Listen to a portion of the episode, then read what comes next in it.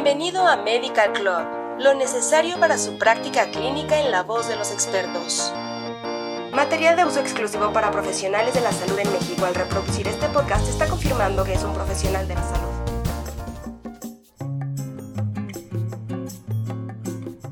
Bienvenido a este nuevo capítulo de Medical Club.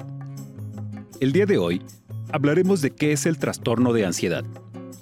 Esperamos que el contenido de este podcast te sea de ayuda para ti y para tus pacientes.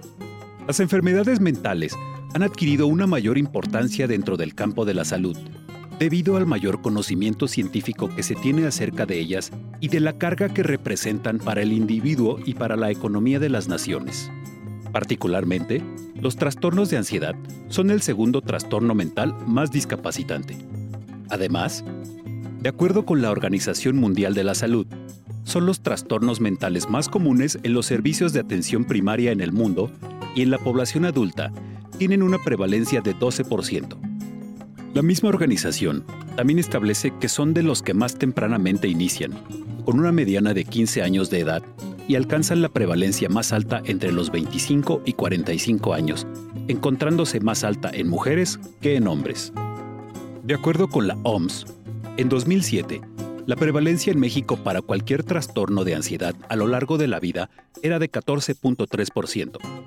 Este dato coincide con la encuesta nacional de epidemiología psiquiátrica 2003 en México, la cual muestra que es el trastorno mental más frecuente los subtipos con prevalencias más altas son la fobia específica, la fobia social y el trastorno de estrés postraumático. En todos ellos, la prevalencia es mayor en mujeres que en hombres. La ansiedad es un estado emocional displacentero que se acompaña de cambios somáticos y psíquicos.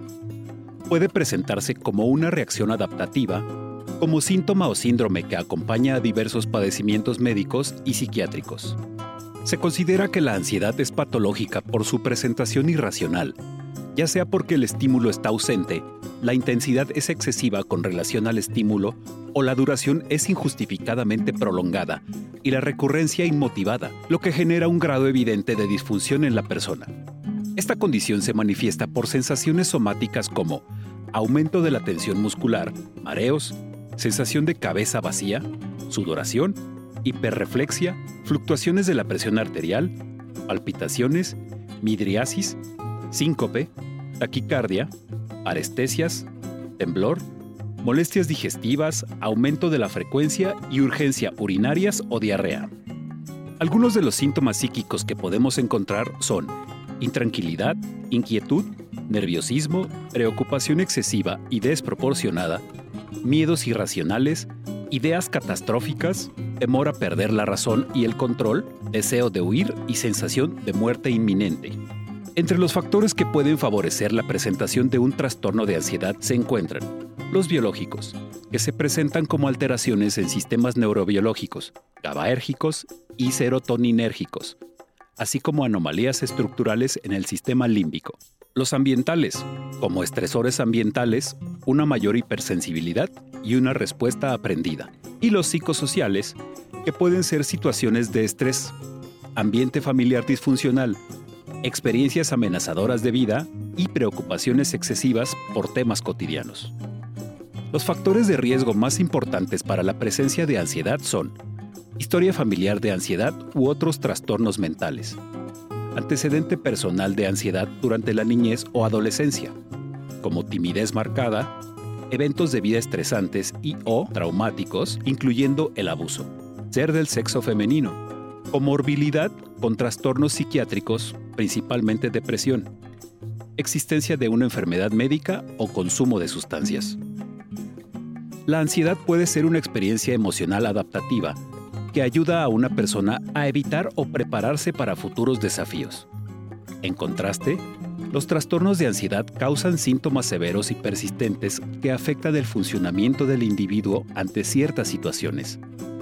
La ansiedad patológica tiene una presentación irracional, ya sea porque el estímulo está ausente, la intensidad es excesiva con relación al estímulo o la duración es injustificadamente prolongada y la recurrencia inmotivada, con lo que supera la capacidad adaptativa de la persona, generando un grado evidente de disfuncionalidad.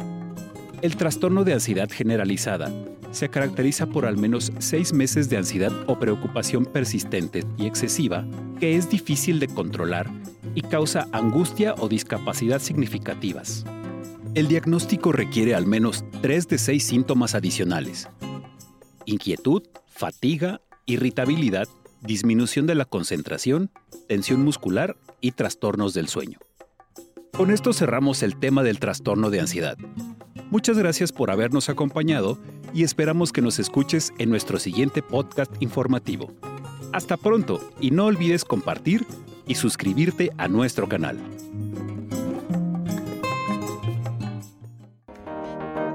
Esto fue Medical Club